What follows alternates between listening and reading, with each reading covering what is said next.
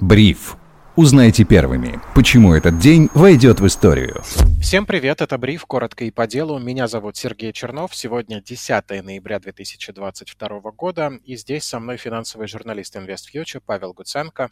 Паша, привет. Привет, Сереж. Рад тебя слышать и хотел бы начать сегодня с цитаты дня. Я так ее для себя назвал. «Я так не люблю искать дно, сказала Эльвира Набиулина сегодня о дне российской экономики. Возможно, глава Центробанка помнит Лавкрафта, который, правда, говорил о бездне, но если переиначить, то, наверное, можно сказать и так. Если искать дно, дно начнет искать тебя. Паш, а где дно? Я не знаю, где дно. Э, тут как бы сегодня вообще интересный день. Интересный день интересных высказываний. Нам тут э, Герман Греф Э, объяснил, откуда нам ждать кризиса.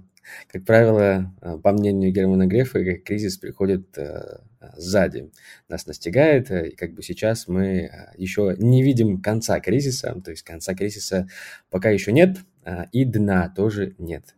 То есть конец кризиса должен оказаться сзади, и этого нам нужно пугаться по версии Германа Грефа. Именно так, да. Нам нужно пугаться того, что конец нас все-таки настигнет. А, но будем надеяться, что абсолютного дна а, мы все-таки не увидим. А, Эльвира Набиулина, конечно, удивила нас сегодня всех своим замечательным высказыванием, разобрали на цитаты, внесли в списки лучших цитат тысячелетия. Ну, как бы, если говорить о серьезных вещах, где дно? А, дно пока мы еще точно не нащупали. А, и понятно, что фондовые рынки, экономика в ближайшее время продолжит падать. Как бы негативные тренды очень серьезные. Как бы мы видим, что а, вчера биткоин опускался ниже 16 тысяч впервые с 2020 года, с ноября 2020 года. То есть такой вот прям криптозима. А, буквально в 5 раз упала криптовалюта за последний год. Это как бы огромное сокращение всех активов.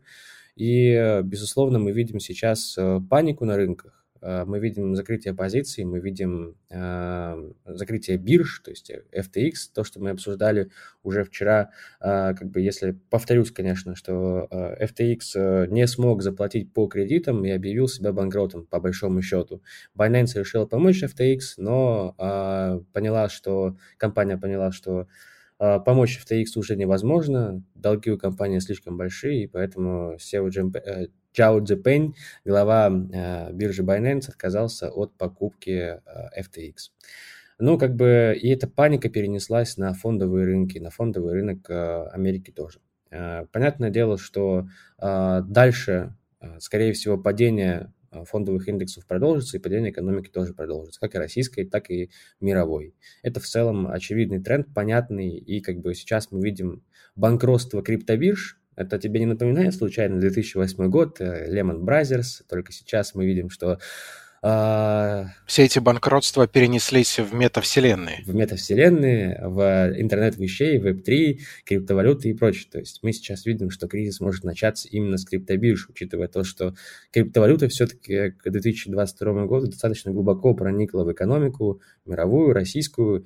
А, и, конечно, может оказать достаточно такое сильное влияние на а, все остальные активы. Ну и как бы мы все еще ждем а, новостей печальных от европейских банков, которые тоже сегодня испытывают большие проблемы. Так что в ближайшее время, до конца года, точно мы еще увидим много грустных новостей, которые заставят, заставят нас ахнуть, охнуть и подумать, неужели это дно? Или пробить еще одно дно. Лишь бы это все не поменяло, знаешь, наш обычный распорядок, когда мы надеемся, что ну, в следующем году-то будет получше. Пока года три, по-моему, так не получается, но тем не менее есть на информационной поляне и относительно позитивной новости. В рубрике «Грефным делом» мы сегодня можем сказать, что удивительно, но растет Сбер. Компания объявила, что вновь стала прибыльной по итогам 10 месяцев. Чистая прибыль Сбера в октябре оказалась на уровнях даже прошлого года. Так что инвесторы могут рассчитывать на возобновление дивидендных выплат в следующем году, об этом сегодня и Герман Греф говорил, что эти результаты нам в целом говорят о положении Сбербанка, о динамике его, если можно уже об этом говорить, восстановления, Паш. Ну, э, конец э, Сбербанк не, не настиг. Мы видим, что Сбер справился с теми вызовами, которые э, перед ним стали. Менеджмент у Сбера очень хороший, компания замечательная. А мы все любили Сбер, все любили инвестировать в Сбер. Ты знаешь, извини, хочется сказать, что если компания много лет стоически выдерживала набеги людей, желающих оплатить коммунальные счета или получить пенсию, то, мне кажется, и такой компании, и такому бизнесу происходящее уже не страшно. Именно так. Учитывая то, что как бы э, количество пользователей Сбера превышает 100 миллионов человек, по большому счету вся Россия пользуется услугами Сбербанка.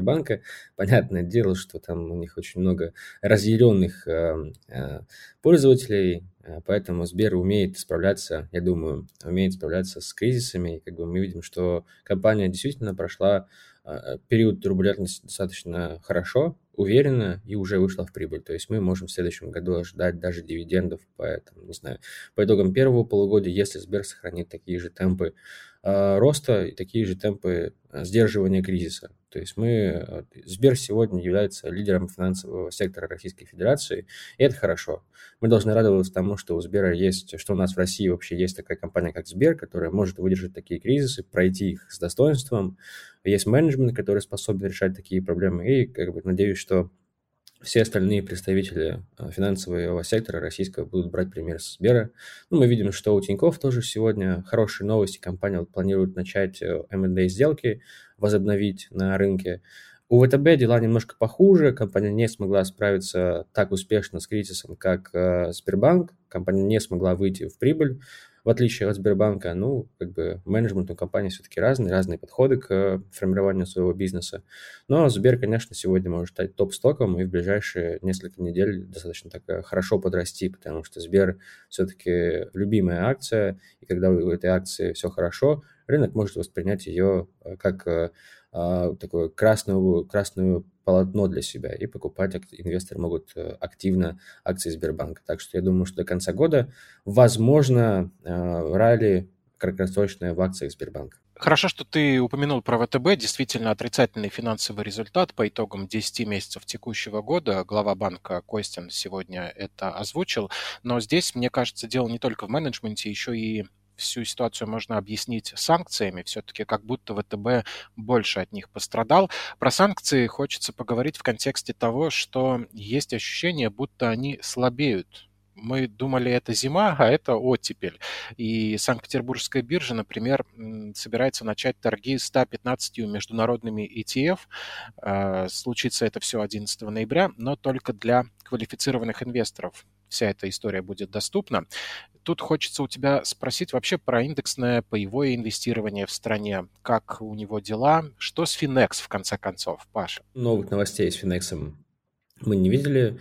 А, у компании пытается сейчас разблокировать свои активы, как-то найти возможность вернуть деньги своим инвесторам, но ничего нового мы не услышали. Поэтому, как бы, я не знаю, а, не могу ответить на вопрос, что будет с Финексом дальше. Компания пытается а, разобраться с проблемами, но пока каких-то результатов мы не видим. Что касается индексного инвестирования, ну, дай бог, вообще инвестирование в России выживет, и россияне не перестанут нести деньги на фондовый рынок и продолжат инвестировать, сохранят эту культуру, которая формировалась последние несколько лет.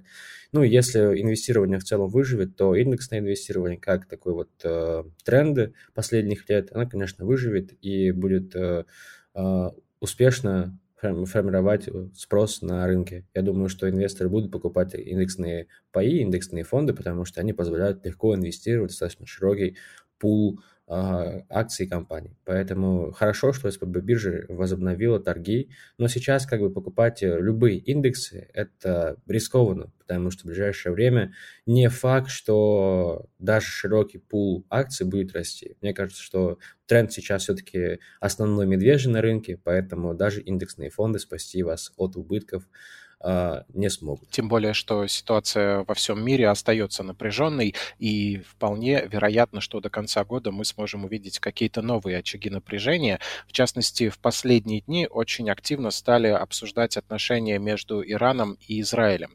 Сегодня сообщалось о том, что Иран создал гиперзвуковую баллистическую ракету, а вчера новый премьер-министр Израиля, новый старый, Беньямин Нетаньяху, заявил, что Израиль может нанести удар по ядерным объектам Ирана. Многие эксперты, политики как-то говорят об этом так спокойно, что самое страшное, э, говорят об этом как о чем-то, что случится обязательно. и вроде как э, даже Иран и Саудовская Аравия перекрыли все каналы связи на этом фоне, а на востоке Саудовской Аравии проходят протесты. Если этот регион закипит, Паш, то к чему стоит нам готовиться? И, или уже совсем не важно, что, что там будет, мы уже не, не, не сможем к такому подготовиться.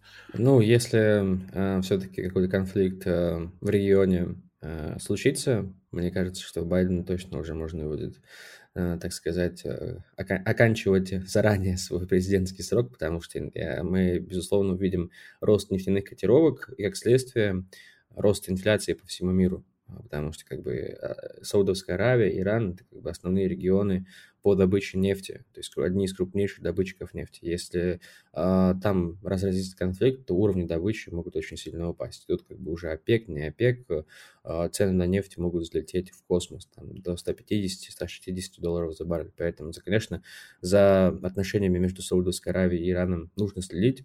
Что касается э, того, что будет дальше, каких-то прогнозов, то мы видим, что э, Иран э, решил э, восстановить свои позиции в мире. У страны получилось спустя там много-много лет, десятков лет все-таки восстановить свою экономику, свой потенциал, военный в том числе. А, и как бы а, страна решила а, немножко сместить центр внимания, центр силы вообще на Ближнем Востоке, на Центральном Востоке, э, э, с Саудовской Аравией на себя. И понятное дело, что отношения между Саудовской Аравией и Ираном э, будут напряженными в ближайшее время, и это все может вырасти, конечно, в достаточно такой большой конфликт. Мы видим, что сегодня на Востоке, как ты правильно сказал, Саудовской Аравии проходят протесты шиитов, которые протестуют против убийства иранских Э, активистов, шиитских активистов, и призывают, так сказать, к расправе над э, королевством, над э, руководителями Саудовской Аравии, то есть над королевской семьей. То есть такое вот революционное движение набирает обороты в Саудовской Аравии. Конечно, оно поддерживается представителями Ирана, представителями КСИР. И, конечно, нужно следить за этим регионом, потому что он, безусловно, будет очень сильно влиять на мировую экономику. Но, честно говоря, прогнозы здесь самые негативные потому что как бы ситуация все-таки является напряженной, и нужно понимать, что сильный Иран, а он пытается быть сильным, сегодня не нужен никому, ни Штатам, ни Саудовской Аравии, ни тем более Израилю. Возможно, нужен только России. И э, именно Россия будет искать возможности какие-то для урегулирования мирным путем хотя бы данного конфликта. Больше, конечно, знаешь еще, что пугает, то, что в целом регион достаточно нестабильный, и если начнется какое-то бурление, то цепочка может дотянуться вплоть до Пакистана, Индии, где много всяких своих каких-то нерешенных вопросов. А так-то Азия большая. Ну, вообще, в целом, конечно, сегодня точек напряжения безумно много. А, во-первых, это а, Китай и Тайвань. Тут как бы недавно совсем а, президент Тайваня заявил, что вторжение, а, вторжение, вторжение Китая на территорию Тайваня может начаться уже в ближайшее время. И как бы мы видели фотографию устрашающей товарища Си в военной форме, намекающий нам на решение конфликта, да, на решение данного вопроса военным путем, мы видим, что Индия, Пакистан, Индия, Китай – это тоже все точки напряжения безумные причем. И Саудовская Аравия, Иран – это всего лишь одна из возможных э, таких вот тикающих бомб над мировой экономикой и вообще над мировой политикой. К сожалению, прогнозы на конец года максимально негативные, и нам нужно всем снова набраться терпения, держать руку на пульсе, быть, стараться быть спокойными, концентрироваться на себе, потому что мы можем до конца года увидеть еще несколько таких вот страшных новостей, которые заставят нас всех подумать о том, как нам в будущем из всего этого выбираться. Пристегните ремни, что называется. Хороший совет, который мы даем вам сегодня, 10 ноября 2022 года. Это был Павел Гуценко, финансовый журналист InvestFuture. Паша, спасибо тебе. И тебе спасибо, Сереж. Всем пока. Меня зовут Сергей Чернов. Слушайте бриф, ставьте лайки, пишите комментарии. Спасибо тем, кто уже отметился. Все принимаем к сведению. Хорошего настроения и до встречи.